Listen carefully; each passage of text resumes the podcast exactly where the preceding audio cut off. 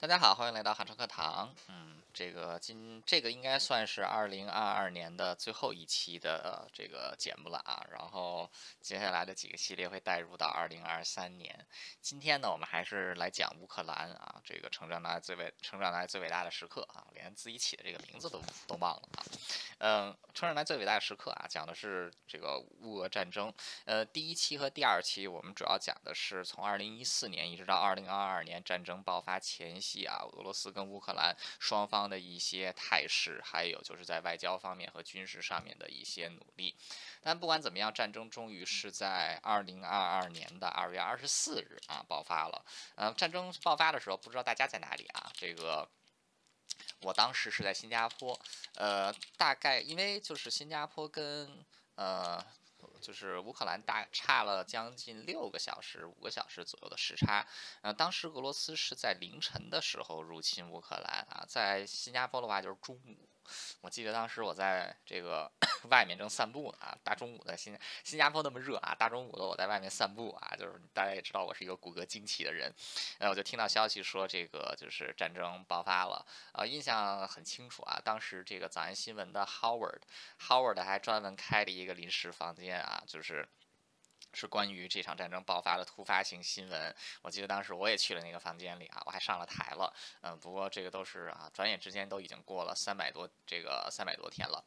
啊，不管怎么样啊，就是二零二二年的二月二十四日啊，俄罗斯正式入侵了乌克兰。那这一次的入侵呢，其实呃算是一场全面进攻。呃，首先俄罗斯它是从以下的几个方向啊发动了进攻。呃，第一一个呢，从在最南边，就是从克里米亚半岛向北部来进攻。第二一个方向呢，就是由这个啊顿巴斯还有卢甘斯克啊两个已经被俄罗斯控制的区域向西来进行进攻。呃，第三个方向呢，就是在东北方向啊，从俄罗斯境内向哈尔科夫的方向进攻。呃，第五这个第四个方向呢，就是正北部啊，从这个俄罗斯还有白俄罗斯的交界处啊向南进攻这个苏梅，还有切尔这个进攻苏梅还有切尔尼科夫两座北部城市。啊，第五。五条进攻路线就是由白俄罗斯境内啊，经过切尔诺贝利，来进攻乌克兰的首都基辅啊，等于俄罗斯是同时在战场之上发起多点进攻。呃，它其实就是 如果我们套回克劳斯维兹在《战争论》里面提出来的几个战略的五大要素啊，呃，俄罗斯的这一次战略进攻其实是在就从它的呃构建上来讲，其实是十分失败的。为什么呢？就是因为以俄罗斯自己的实力而言啊，虽然说它比乌克兰要强很多，但是俄罗斯自己也没有办法保证自己能够在这么长的战线之上同时发起五次，同时发起这个五场大。的这个进攻，而且这五次进攻啊，这个五次同时进行的进攻是不分主次的，没有任何的主要目标和次要目标。呃，在各地双这个兵力配置大概都是一样的啊，就是没有任何地一点有这个兵力的集中。呃，打基辅啊，就是既想把首都打下来，又想多这个占领土地，呃，所以他是想在短时间之内啊干成好多好多的事情。这本身就已经犯了兵家的大忌啊。这个克劳斯维茨在战略五大要素里边说过，呃，战争有这个就是有其中一个要素就是兵力在时间和空间上的配置，另外一个就是几何进攻的要素。呃，几何进攻的要素通常就是要从多个方向多点打击同一个敌人啊，同一个位置的敌人啊。兵力在时间和空间上分配，其实就是兵力在这个啊，就是根据你的作战目标啊来进行兵力的集中啊，或者是有小部分兵力来进行牵制啊，这个才是。这场仗该打的方式，呃，俄罗斯一开始明显是严重低估了乌克兰啊，所以是采取了这种齐头并进的战略啊，颇有当年这个国民党重点进攻的风范，呃，不不是重点进攻啊，全面进攻的这个风范。四六年的时候，这个国民党全面进攻的风范，那这一次这个啊，这个俄罗斯也用这样的方式。那乌克兰这一边虽然说俄罗斯犯了一个巨大的战略错误啊，这个。明显胃口太大了，乌克兰这边其实也没有好到哪儿去。呃，前面提到了乌克兰当时战争刚刚爆发的时候，正规军的兵力只有十二万人啊，俄罗斯光在这个乌乌俄乌边境上集云集的兵力就有超过二十万人，呃，以乌克兰自己的这么点儿可怜的兵力，是根本就没有办法同时在五个方向来进行防守的啊，打不这个挡不住啊，人没有对方多，装备没有对方多啊，然后这个 战斗这个就是预想当中的战斗力可能也没有对方高，所以根本就没有这个跟人家硬碰，完全就一开始根本就没有要和人家硬碰硬的资本。呃，但乌克兰这次就很聪明，乌克兰明显就能感觉到自己的战略主次。首先呢，南部。这个乌克兰的南部从克里米亚半岛向北出来之后，基本上就是一望无际的大平原啊，这个地方是易攻难守啊，守守是这个守不住的。呃，要想守住南部，只有一个地方能守，是哪里呢？啊，就是第聂伯河。呃，只有这个就是把第聂伯河这个位置给守住啊，才能够这个把这个南部给确保住。那所以这个在南部乌克兰是选择啊，并没有去这个死守，而是直接啊迅速撤退回到第聂伯河的北岸啊。也就是第聂伯河的这个右岸。那俄罗斯虽然后来曾经短暂的突破这个第聂伯河的防线啊，进入到了第聂伯河的这个北岸啊，但是在这个到现在啊，已经完全被推回来了啊。这个赫尔松之战，呃，乌克兰 是取得了胜利。啊，所以说这个南部乌克兰是一个弃守的一个地方啊，最终是在扎这个赫尔松一线、扎波罗热一线啊，建立起了这个防线，挡住了俄罗斯人。呃，所以一开始乌克兰并没有去集中防守南部。那乌克兰其实在这个啊东部的防守。手啊，就是这个顿巴斯、卢甘斯克方向是相对稳固的，因为双方在这里已经打了八年的仗啊。这个乌克兰在这里已经构筑了八年的防线，乌克兰军队最善战的一支部队其实就在这个地方。呃，所以这个东部这边俄罗斯的重点进攻啊，也只不过是一拳打在了这个沙包之上一拳打在了这个沙包之上，呃，没有办法一下来击透。啊，那这个两个比较凶险的地方呢，一个就是哈尔科夫啊，另外一个就是切尔尼科夫。哈尔科夫是乌克兰的第二大城市啊，位于乌克兰的东北部。呃，但是呢，这个 虽然说它是这个第二大城市啊，它距离俄罗斯的边境特别的近，呃，所以这个哈尔科夫也是第一个啊受到这个俄军啊几乎是包围的主要的城市啊，这非常的这个就是这这个哈尔科夫是第一个很凶险的位置，第二个特别凶险的位置呢，就是在乌克兰正北部啊基辅这个东北方向的切尔尼科夫，呃，切尔尼科夫也是位于这个距离俄罗斯边境也不远。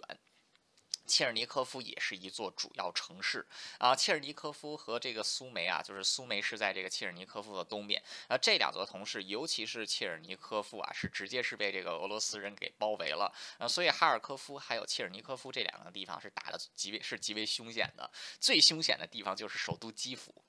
基辅是一个 这个地理位置非常的好，呃，基辅它有这个。就是第聂伯河，它是流经基辅啊，北边有这个水库，呃，它是属于是这个一处交通战略的要地啊。但问题就是基辅北部地形也十分的平坦啊，也是这么一个易攻难守的地方。呃，所以这个呃基辅就是，但是它又是乌克兰的首都，呃，俄罗斯从这个。就借道白俄罗斯来南下进攻啊，很明显的意图就是要把乌克兰的首都尽快给这个占领下来啊，把这个基辅给打下来，然后来快速的这个瘫痪乌克兰的政府。呃，所以基辅之战其实是这个就是这个多场战线之上最为凶险的啊，也是这个乌克兰 在这个开战之后啊，这个优先防守的地方。啊，那这个战争啊，在啊二月二十四日爆发啊，这个俄罗斯全面进攻啊，乌克兰进行重点防御。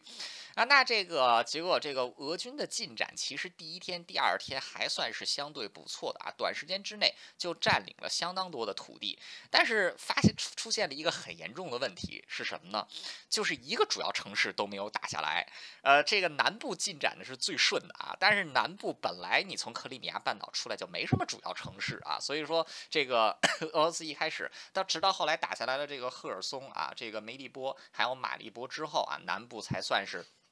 占据了几个要点。啊，那这个包括是在这个其他方向，俄罗斯甚至自战争爆发到现在是没有打下任何一座主要的城市，啊，首先是哈尔科夫，啊，哈尔科夫就是驻守在这个哈尔科夫的主要是第十二这个机械化步兵旅，呃，第十二机械化步兵旅是乌克兰的一支历史十分悠久的部队啊，这个 在乌克兰军队当中已经存在超过六十年的时间，啊，除此之外还有临时组建起来的国土防卫营。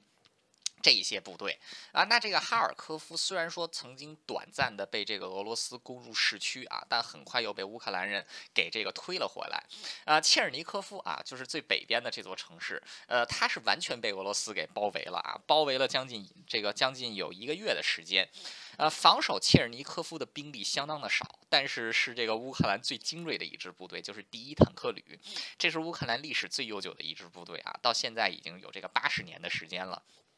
第一坦克里居然是守住了切尔尼科夫啊！到后来基辅反击的时候，科尔尼科夫这个第一坦克旅也杀了出来。呃，基辅这一边呢，这个战争刚刚爆发的时候，只有第四快速反应旅，还有一部分乌克兰的特种部队啊。不过一开始这支部队打的是相当漂亮啊。这个上一期结尾的时候，安东诺夫机场争夺战的时候，我们讲过啊，他们挫败了这个俄罗斯闪这个通过空降部队闪电攻击基辅的决心。那现在这问题就来了，俄罗斯。斯兵力明显占据优势，装备又明显占据优势，怎么在各个战场之上打的都这么的惨呢？那其实这个就是双方，这个其实就体现在双方最大的一个不同，就是军队的指挥系统。以及军队风格的不同，呃，俄罗斯军队还是沿用了这个苏联的传统啊，这个就是执行士兵就执行命令就好啊，上级给你都规划好了，你乖乖执行命令就可以，没有什么可以发挥的空间。乌克兰在二零一六年以来就进行了比较彻底的军事改革啊，这个改革的目的，改革的方向只有一个啊，就是改革的主要方向其实就是学习西方啊，学习这个西方的军事思想，学习这个西方的指挥体系。那在这种西方的指挥，体系之下呢，部队是以任务啊任务为主，上级下达任务之后啊，这个具体怎样执行这个任务，就完全交给前方的这个就是。这个连营级、连级，甚至是这个排级的指挥官来做决定，呃，所以这个乌克兰军队虽然人数少啊，但是这个作战起来是这个极为灵活，而且最关键的，俄罗斯挑的入侵的时间不是太好，二月二十四日啊，这个冬季，这个冬季快要结结束，春天要来临的时候，呃，这个乌克兰就当时大部分的土地都被大雪所覆盖，呃，部队只能是依靠这个就是装甲车呀，这个坦 坦克啊，装甲车呀，啊卡车。啊，这些基本上只能依靠公路来进行机动。那乌克兰呢？这个因为缺乏装甲部队啊，这个缺乏装甲部队，呃，所以反而是能更多的以小股的步兵啊绕开公路，然后去这个重点去伏击这些公路。呃，所以这个双方的指挥体系就体系就形成了完全不一样。呃，以至于打出什么样的结果呢？啊，就是往往一小撮乌克兰人啊，三十几个人就能挡住这个就是几百个俄罗斯人啊，因为俄罗斯人就是接到了命令啊，就是沿着这个道路往前开啊，结果这个前面乌克兰把。乌克兰人把路给炸了啊！你这开不过去了，那，结果你刚想撤退的时候呢，你后面的坦克又被这个一发飞弹。就一发这个反坦克飞弹给解决了啊，坦克卡在路上不能动啊，就没油了，就只能往回跑啊。这个俄罗斯人呢，他只能是这种机械的执行命令啊。这个乌克兰人打的也是非常的郁，非常的这个就是抑郁啊，就是怎么对方就是死死的往前冲啊，一点都不知道这个迂回呢？这个俄罗斯士兵在他们的这种战略的，就是这种指挥体系之下，可以说是完全失去了作为人类的主观能动性啊，就是完全完成这个完全变成了机械化执行这个。个任命令的这么这么一些机器啊，根本就没有办法来灵活的进行 这个。来来进行这个灵活的应对。那反观乌克兰呢？啊，战术是相当的灵活。啊，结果就是俄军虽然有人数上和装备上巨大的优势啊，虽然说能够缓慢的前进，但是每前进一步都会被这个乌克兰人给这个扇一巴掌啊。呃，结果就是这个在基辅北边啊，就是出现了长达四十英里的这个车龙啊，就是将近有六十四公里的这个 运输部队卡在路上不能动啊。呃，前进也不是，后退也不是啊，因为命令。就是前进，但是进这个进不去啊，这进不去你怎么办呢？对吧？然后这个。所以这个其实这个打的十分的凄凉，呃，更凄凉的是什么呢？就是苏式军队非常不注重补给，呃，俄罗斯军队一向都是以这个以快著称啊，打这种闪电战，几天之内结束战斗啊。比如说在这个二零零八年打这个佐这个 Georgia 啊，就是格鲁吉亚佐治亚的时候啊，就是几天之内快速解决这个快速。结束战斗，呃，那这个现在俄罗斯在乌克兰战场之上又想复制出这样的情况，结果就发现了一个问题，呃，打三天虽然说占领了一些土地啊，但是始终没有办法歼灭乌克兰的主力部队，而且还被对方不停的给这个摁在地，就是给不停的钉在原地，呃，再加上在这个结果这个。部队打了三四天之后啊，前面的部队就缺乏装备啊，缺乏粮食，缺乏油料啊，就是进这个前进也不是，后退也不是，啊，更有甚者是，就是更可怕的是什么呢？就是俄俄军一开始狂飙突进啊，主要都是在公路之上，后方的交通线完全暴露给了这个乌克兰的小股部队，啊，结果这个后方的补给线又受到如此严重的这个威胁，前方的部队。更得不到补给啊，所以我们看到的就是俄罗斯军队啊，虽然短时间之内快速前进啊，但是留给他们能能够在前方发挥的空间其实是越来越小的啊，往往是只能依靠公路来 这个进行作战。那乌克兰这一边迅速调集兵力啊，来进行这个防守。那首先南部是不用守了，南部只要守住第聂伯河就可以。那这个主要往北呢是支援两个方向，一个就是哈尔科夫，另外一个就是基辅。呃，因为哈尔科夫作为第二大城市啊，它也是这个距离乌乌克兰东部平原之上唯一一个可以据险守卫的区域，所以哈尔科夫是必须要守住的。更何况当时哈尔科夫还没有被完全包围，呃，所以当时从这个东部调来的一些部队啊，成功的是守住了哈尔科夫，后来还把这个俄军挡了出去。啊，第二个主要救援的地方就是基辅啊，尤其是这个快速反应部队，还有第七十二啊这个机械化装这个机械化步兵旅，这个机械化步兵旅啊，都来到。到了这个基辅附近来进行这个防御啊，切尔尼科夫是没有任何救援的，因为切尔尼科夫已经盯住了俄罗斯一整个集团军啊，他是这个一个旅盯住对方一整个集团军啊，以一打十，这个没有必要去救他啊，因为他是这个完全就是拖住了俄罗斯人，所以现在只要守住基辅就可以了。那之前我们在汉朝课堂里啊，主要讲过这个基辅之战，这个基辅之战啊，双方的一些这个变化啊。那这个其实乌克兰在基辅之战在最严峻的时候呢，出现了被从东西两面夹击的情况啊。但是因为从东面进攻的俄军啊，后方的补给线一直都是被这个牵制啊，所以东部的进攻始终构不成威胁啊。比较有威胁的就是来自于这个西北部啊，就是从这个切尔诺贝利沿着这个第聂伯河。的这个右岸啊，向南进攻的这支俄军啊，他们是这个战，他们是这个进展的不错的，打到了这个基辅的这个郊区啊，也就是这个布查和伊尔平这附近啊，但是在这个。布查和伊尔平附近呢，就被乌克兰军队给挡住了啊！再加上这个乌克兰军队这个接连派出自己的小股部队啊，去袭击这个俄军的后方，呃，所以到这个，所以俄军对于这个基辅的进攻啊，打到三月，打到这个三月中旬的时候，也是越来越没有这个越来越没有力量。那这个时候，对于乌克兰来说啊，已经是在这个就是可以说战争一爆发，就是在存亡关头啊。但乌克兰居然守住了。乌克兰为什么能守住呢？这首先最重要的就是在于这个乌克兰的精神啊，或者说就是在战争论里面算是他的精神要呃，就是这个乌克兰人民保家卫国的决心。这个战争爆发之后啊，包括这个就总统啊，他是没有离开基辅啊，就一直停留在这个基辅啊，并且向这个外界喊话啊，鼓励大家这个抵抗俄罗斯人。那这个 Zelensky 啊，他就之前很多人都觉得他只是一个喜剧演员而已啊，但是这一次他是展现出来了一个作为这个战时领袖啊应该有的这么一种啊精神风貌啊，也是获得了世界的赞誉。那乌克兰人民众啊，也是这个纷纷保家卫国啊，支援这个前方的军队。对啊，所以整个乌克兰民众还有这个军人的这个战斗意志啊，还有他们的这个精神是十分可怕的。那这个就是啊，他们在各种各样的地方啊，会给这个俄罗斯人不停的去。给他们找麻烦啊！那这个基辅之战，就是 当时在基辅最危急的时候啊，有大量的基辅市民啊，甚至是开始学习啊，制作燃烧瓶，这个练习丢这个燃烧瓶啊，然后来要准备跟俄罗斯人打巷战啊。不过很可惜啊，做了的这么做了那么多的燃烧瓶啊，好像一个都没有用上啊，因为这个俄罗斯人后来是被这个。部队给成功打退了。啊，那这个呃，这是第一点啊，就是乌克兰人的这个抗战的精神。啊，第二一点呢，就是在于系这个乌克兰自己的军队的系统啊，指挥的这个系统的灵活性。啊，那这个完全不同于苏式军队的这种就是中央集权的这个指挥啊，就除了就是对部队的中央集权指挥，在这个军区的划分之上呢，苏联也是实行这种啊完全的这种啊高度集中的指挥体系啊，全国就是一个大军区啊，虽然说明目有各种。军区，但都归这个中央管。啊，乌克兰也是进行这个也有军区制，但乌克兰是进行了改革。啊，乌克兰全国一共被分成五个军区，五个军区各自有自己独立的这个陆军和空军啊，然后南部有海军部队。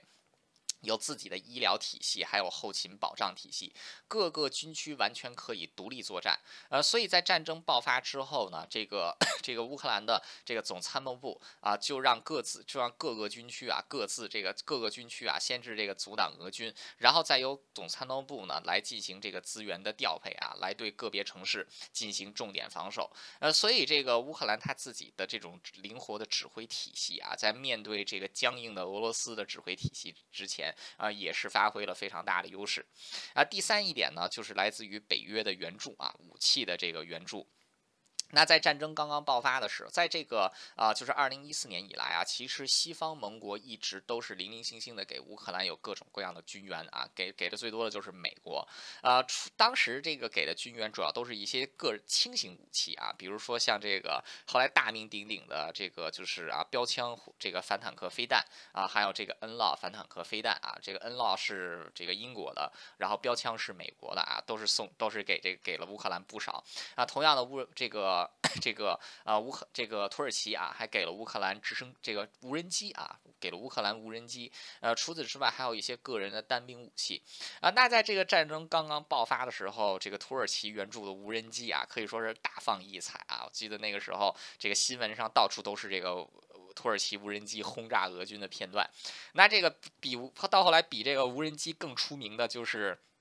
这个 Javelin 啊，Javelin missiles 就是呃美国的标枪飞弹啊。这个标枪飞弹啊，它这个就是对俄罗斯的坦克可以说呃是非是一个俄罗斯坦克的克星。呃，标枪飞弹它打的很有意思啊。这个苏联或者说俄式的这种啊反坦克飞弹啊，一般都是直直的打过去啊，直直的打过去。这个就是硬硬面正面的这个刚你。呃，这个苏联的这些装甲这个装甲武器啊，对付苏这个防防御。苏联的武器还是可以的，但是防御不了美国和英国的武器。啊，这个标枪飞弹它不一样啊，标枪飞弹在射出去之后，它是打一个抛，它是打一个自自动制导的抛物线。它不去攻击坦克坦克正面或者侧面的这些啊比较厚的装甲，它是选择从这个上面啊来轰炸坦克啊，就是从正上方直接这个落下来，是属于打坦克装甲最弱的那一部分啊。结果这个每一次啊都是把这个俄罗斯坦克给开了瓢啊，就是直接给这个 直接给这个炸飞了。然后后来这个俄罗斯人啊，就是这个一开始啊指挥体系没有办法发挥他们具为人他们具为这个作为人类的主观能动性啊，他们自己啊稍微。学习一下人类的主观能动性啊，给这个坦克加装这个铁铁丝网啊，就是你不是这个标枪飞弹从上面下来吗？啊，我就把这个坦克顶上给罩上铁丝网啊，但是是没有什么屁用的啊，因为这个标枪飞弹它是穿甲弹，它这个铁丝网是根本就没有任何阻挡力的啊，所以说这个主观能动性发挥失败啊，这个还是一样没用。没有用，所以这个标枪飞弹在这场战争当中也是大放异彩啊，甚至是这个 NAFO 啊，就是这个 North Atlantic 啊 f e l l o w Organization 啊，这个一个支援乌克兰的网络军团啊，我也是这个 NAFO 的一员。这个 NAFO 的标志就是一个这个手持。这个手持标枪飞弹的圣母玛利亚啊，这个 Saint Javelin 啊，圣母这个圣母这个圣母标枪啊，标枪圣母，呃，所以这个标枪飞弹啊也是大放异彩。那这个是这个这个是第二第三一点啊，就是来自于北约的。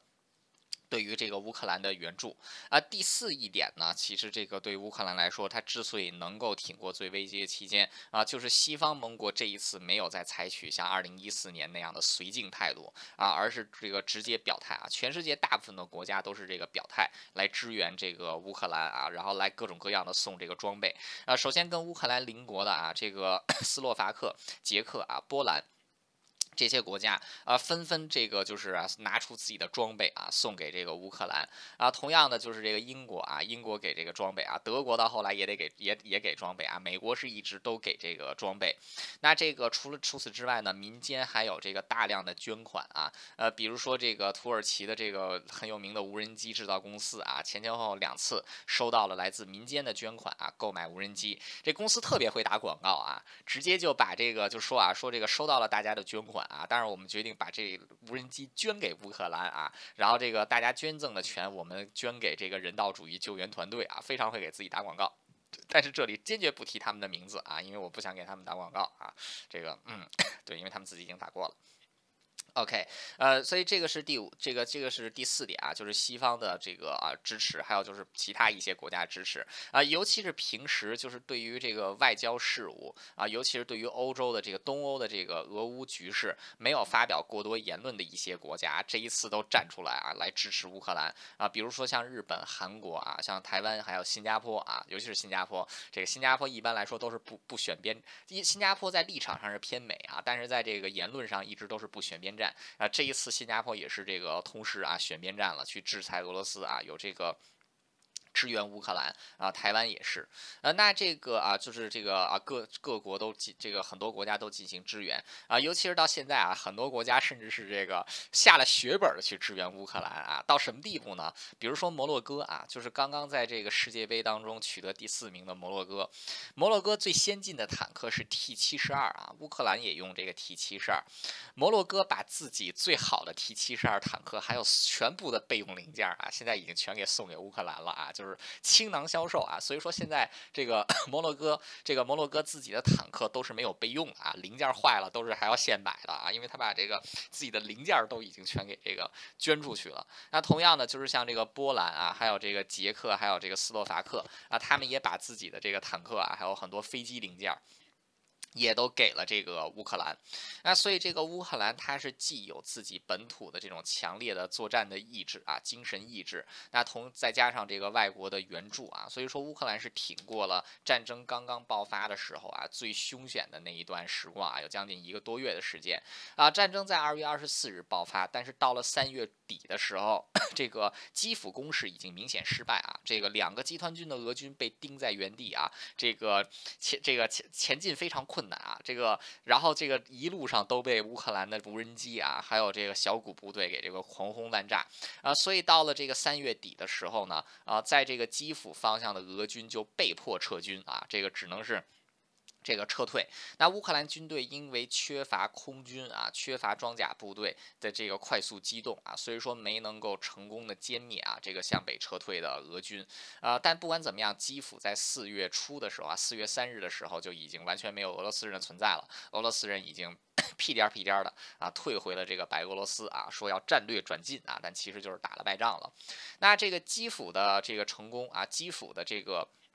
成就是成功防守。那在这个东北部啊，就是围困切尔尼科夫的俄军啊，一看这个基辅都没打下来啊，所以围攻切尔尼科夫的俄军呢，也只能是在乌克兰援军到来之前撤退啊。但这次在切尔尼科夫的撤退，这个俄军撤退的非常的不好，因为这个驻守 切尔尼科夫的是乌克兰的装甲部队啊，第一坦克旅。这个乌克兰最棒的坦克就在这个坦克旅呢啊，所以第一坦克旅对着撤退的这个俄罗斯坦，这个俄罗斯第九十坦克军啊，一顿一。穷追猛打，就是一个旅追着一个集团军穷追猛打，追到了这个。追到了这个边境线之上啊，光复了整个北部边境，呃，所以到了四月的这个到了四月中旬的时候啊，乌克兰北部的土地就已经全部光复啊，接下来的战场就已经转移到了东部啊，还有这个南部啊，就是 这个啊，尤其是在四月的时候，这个马利波啊已经被完全包围。啊，接下来就是长接下来就是长达两个月的这个马利波攻防战，那同时赫尔松也被这个攻陷啊，直到这个今年十一月的时候，赫尔松才再次光复。那这个时候，俄军对兵力进行了调整啊，开始重点进攻。这个东部啊，还有这个哈就是哈尔科夫方向、卢甘斯克这个顿巴斯方向，以及南部的这个就是马利波啊，还有这个就是赫尔松啊、扎波罗热这几个方向。那俄军现在啊，终于是没有再犯这种啊齐头并进的错误啊。但是呢，就是战争发展到 这个时候，俄军仍然没有改变自己的指挥体系啊，甚至是到今天啊，二零二二年的二月二十这个二零二二年的十二月二十六日，俄军仍然是这个啊保留有之前的这种战。战术啊，战略的体系啊，仍然是不让这个士兵们啊发挥作为人类的主观能动性啊，所以说这个啊是越打越惨啊，尤其是到了这个七月、八月、九月、十月、十一月几个月的时候啊，乌克兰在各条战线上都有不错的斩获啊，尤其是这个哈尔科夫方向，把这个俄罗斯打的是这个有点屁滚尿流的感觉啊，所以这个但不管怎么样啊，就是在战争刚爆发的那个一一个月啊，对于乌克兰来说，真的就是一个存亡时刻。那如假如说乌克兰人没有这种啊保家卫国的精神，假如乌克兰没有这种灵活的指挥体系啊，假如乌克兰没有西方援助的这些优秀的装备啊，假如乌克兰在当时没有得到广泛的国际支持，那很有可能这场战争的这个结果就已经注定了，俄罗斯可能已经完全正式吞并了乌克兰啊。但是在乌克兰人的抵抗之下啊，在这个 国际社会的援助之下，乌克兰挺过了战争啊最艰难的那一个月。啊，但是战争远远还没有结束啊，接下来还是这个要继续苦苦支撑，因为在这个时候，虽然说国家已经进行了动员啊，但是在兵力、在装备啊，在这个这个这个物资的对比之上，乌克兰仍然是输了俄罗斯一大截。啊，所以在接下来的两个月这个两三个月的时间里啊，乌克兰人还要在东部啊，还有南部来苦苦作战。那好了，那这个就是啊，这个本期啊，就是存亡时这个存亡时刻啊，基辅战役的这个全部内容。感谢大家的收听，我们明年再见，大家拜拜。